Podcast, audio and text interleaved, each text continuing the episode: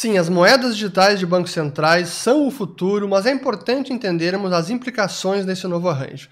Esse assunto de moeda digital de Banco Central tem ganho cada vez mais relevância mundo afora, no Brasil também, e se os bancos centrais ou os governos não estão já desenvolvendo a sua versão digital do dinheiro estatal, eles já estão pelo menos discutindo abertamente esse tema.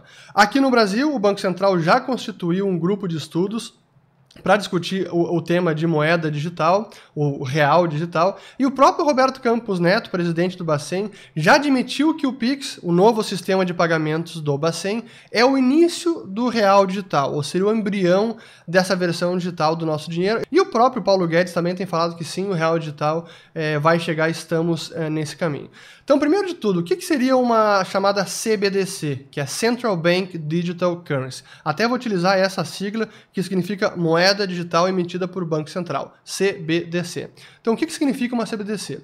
Isso é, é a digitalização, a versão digital do nosso papel moeda. As cédulas de dinheiro e as moedas metálicas que hoje circulam seriam digitalizadas. Então, seria a versão digital do dinheiro estatal. Em vez de utilizarmos o papel moeda, teríamos uma carteira digital do Banco Central e é assim que nós transacionaríamos. Essa é a ideia da moeda digital de Banco Central, a CBDC. Mas quais são as justificativas e por que, que está ocorrendo esse fenômeno? Em parte, é uma resposta ao óbvio. A era digital que nós estamos vivendo, a digitalização que só tem se intensificado, especialmente agora por conta da crise da pandemia, que aumentou ainda mais a digitalização do nosso mundo.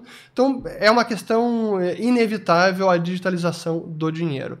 Mas também tem algumas outras respostas importantes à própria criação, ao próprio advento do Bitcoin. Porque sim, o Bitcoin, que é uma criptomoeda, e no começo os bancos centrais vinham com não, não apenas ceticismo, mas até ignoraram, achando que, olha, isso é apenas uma, um ativo, uma especulação, ou uma bolha, ou a moeda da Deep Web, não precisamos dar bola para isso. Mas quando veio o surgimento, o anúncio da Libra, aquela moeda do Facebook que seria lastreada em outras moedas nacionais, aí sim que os governos e bancos centrais mundo afora acenderam a luz amarela, porque eles se deram conta que, opa, agora a coisa ficou séria. Uma moeda digital emitida por uma empresa como o Facebook, que é uma rede que tem 2,5 bilhões de pessoas, essa moeda digital pode ter curso quase que da noite para o dia pode ser moeda, se tornar moeda corrente e amplamente adotada por milhões de pessoas, e especialmente aqueles bancos centrais que têm moedas emergentes, como é o nosso caso real brasileiro, esses bancos centrais poderiam sofrer, a demanda pelas suas moedas poderia ser impactada. E esse é o motivo pelo qual os bancos centrais disseram, ó, oh, Facebook, bacana o projeto, mas não, não vai adiante dessa forma. E como resposta a isso, eles aceleraram também nos seus projetos de moeda digital das suas próprias eh, moedas. Então essas são as essas foram as respostas dos bancos centrais a essa digitalização do dinheiro.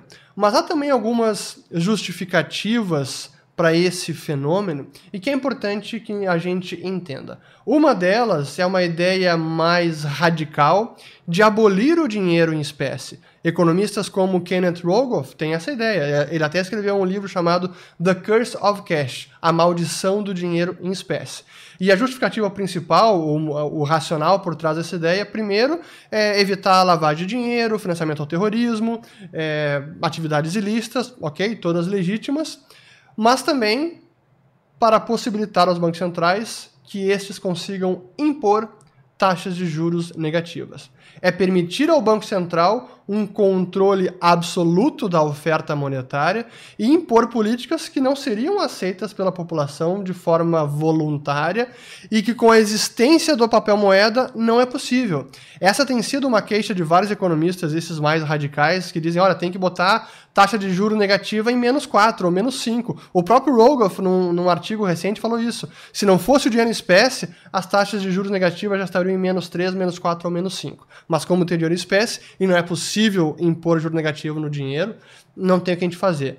Então essa, esse é o racional de quem defende a abolição do dinheiro espécie e a introdução da CBDC. Então a CBDC ela está em conjunto com a tendência de digitalização da economia e a abolição do dinheiro para permitir mais controle ao Banco Central. E aqui eu quero fazer, não é nenhum parêntese, mas é a continuação desse argumento, porque algumas pessoas dizem que ah, isso é essa tendência de, de CBDC é a criptomoeda do Banco Central, ou a criptomoeda estatal.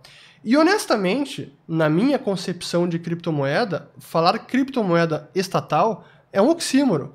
Porque criptomoeda, por definição, é algo aberto, transparente para o usuário, que qualquer um pode utilizar, não é necessário pedir licença ou autorização para nenhuma autoridade ou entidade centralizada. Todo o código fonte ele é inspecionado e pode ser auditado por qualquer pessoa, há essa transparência no sistema e o livre uso por quem quer que seja. No caso do Bitcoin, por exemplo, basta baixar uma carteira ou sistema e você está apto a transacionar com qualquer pessoa. Mas quando a gente fala em criptomoeda de Banco Central, não há essa transparência, não há essa abertura, não há possibilidade de auditar. Vocês acham que seria possível auditar o código-fonte do real digital ou do dólar digital? Impossível. Então, o cidadão não teria essa transparência. Então, uma moeda digital de Banco Central é, na verdade, a antítese do Bitcoin e das demais criptomoedas. Porque enquanto nessas há uma transparência absoluta, especialmente do ponto de vista do usuário, que consegue verificar as transações que ocorrem, consegue comprovar que não está havendo nenhum tipo de desvio das regras do sistema, dentre elas a criação de novos bitcoins, numa moeda digital de Banco Central seria o completo oposto a transparência haveria do ponto de vista da autoridade central. Ela teria visualização completa de tudo que está acontecendo. Todas as transações que ocorrem, quem está transacionando, quanto o sujeito, a empresa ou CPF tem na carteira, o, com quem ele transacionou, quais as compras que ele fez, quando, em que horário, qual era a empresa receptora, qual foi a quantidade. Então, seria um controle e uma transparência realmente orwelliana bem no estilo 1984 ou digamos 2020 pós-pandemia. É esse cenário. Então, a criptomoeda como o Bitcoin é a antítese de uma moeda digital de banco central. Esse é um ponto que eu queria deixar aqui muito bem é, explicado para que não houvesse nenhum tipo de dúvida. Agora, quando a gente fala de moeda estatal, assim, hoje a moeda estatal por meio das leis de curso legal ou curso forçado no Brasil, que obriga o cidadão a aceitar a moeda emitida pelo Bacen. Essa moeda faz com que o Banco Central, que o governo consiga se financiar, consiga expropriar a riqueza da população pelo chamado imposto inflacionário, emitindo moeda, diluindo o poder de compra do dinheiro, sem precisar tributar diretamente ou explicitamente. Esse é o chamado imposto inflacionário, que é possível pela moeda estatal hoje vigente. Agora, se a gente imagina um cenário onde a gente avança para não apenas a moeda estatal com lei de curso legal, mas na versão digital que conferiria à autoridade toda essa transparência e visualização de tudo o que está acontecendo, é realmente um cenário assustador, porque o dinheiro pode passar a ser uma ferramenta de controle. Aí a moeda não é apenas mais uma forma de expropriar a riqueza e de bancar o gasto público, mas também uma ferramenta de controle social, de controlar a sociedade por meio do dinheiro.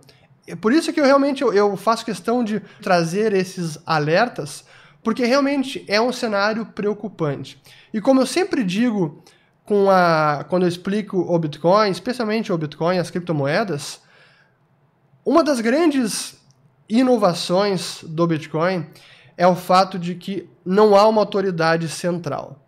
Mas ao contrário do que pode parecer à primeira vista para muitas pessoas, essa é uma das grandes forças do sistema e que faz com que ele seja muito seguro e idôneo, que não haja fraude, que não haja nenhum desvio.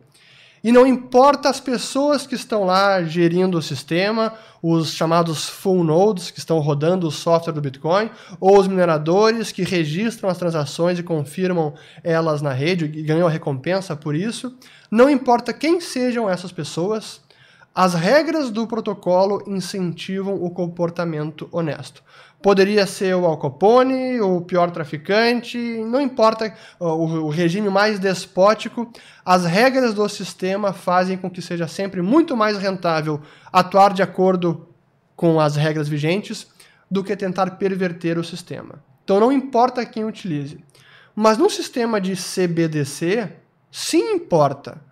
É preciso saber quem esteja lá operando, quem é a pessoa por trás, quem é o grupo de pessoas, qual é o partido, porque se cair em mãos erradas, muita coisa perversa pode ser realizada por meio de um sistema de dinheiro estatal completamente digital, onde uma autoridade tem esse nível de visão e de transparência dos cidadãos, dos usuários. Então, realmente é um cenário é, distópico e que ele pode acabar acontecendo e é preciso entender quais são as implicações disso.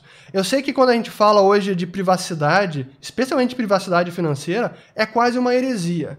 Quase que todo mundo tem como, é, digamos, é, é, o padrão. Olha, os bancos já veem as nossas transações, é, vai ser a Receita Federal nos Estados Unidos, no Brasil, tem acesso a tudo esse é o caminho inevitável e não tem nada que a gente possa fazer quanto a isso. E esse, esse é o andar da carruagem e pronto. E não teremos privacidade financeira e não tem o que a gente possa fazer.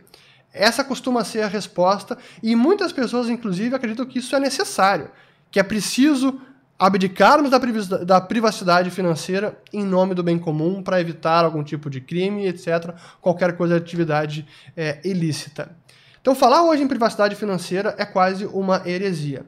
Mas se a gente imaginar a privacidade nas nossas vidas, no nosso WhatsApp, nos nossos e-mails, ninguém gostaria de que governo nenhum ou qualquer agência governamental tivesse acesso a todas as nossas conversas pessoais. Você gostaria? Então, por que, que isso é normal ou aceitável do ponto de vista de transações financeiras? Por que, que seria aceitável esperar que o governo tenha toda e qualquer informação do que com quem eu transacionei, com quem eu comprei, com quem eu deixei de comprar, a hora que eu transacionei, quanto eu tenho na minha carteira, quanto eu não tenho, quem recebeu, quem trocou. Então, esse é o nível de controle que uma CBDC permitiria ao Banco Central ou ao governo. Então, sim, uma CBDC tem implicações perigosíssimas, especialmente dependendo do governo que utilize uma CBDC. E aí a moeda estatal passa a ser não apenas uma forma de bancar o gasto público e de levar a cabo o imposto inflacionário, mas passa a ser também uma ferramenta, um sistema de controle social. E é nesse cenário que algo como o Bitcoin acaba tendo muito valor.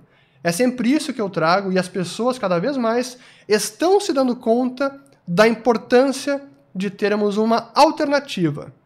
Porque se realmente formos adiante nesse cenário de abolição do dinheiro em espécie, de CBDC, não haverá mais alternativa para o cidadão. Não haverá, a não ser o Bitcoin e as criptomoedas.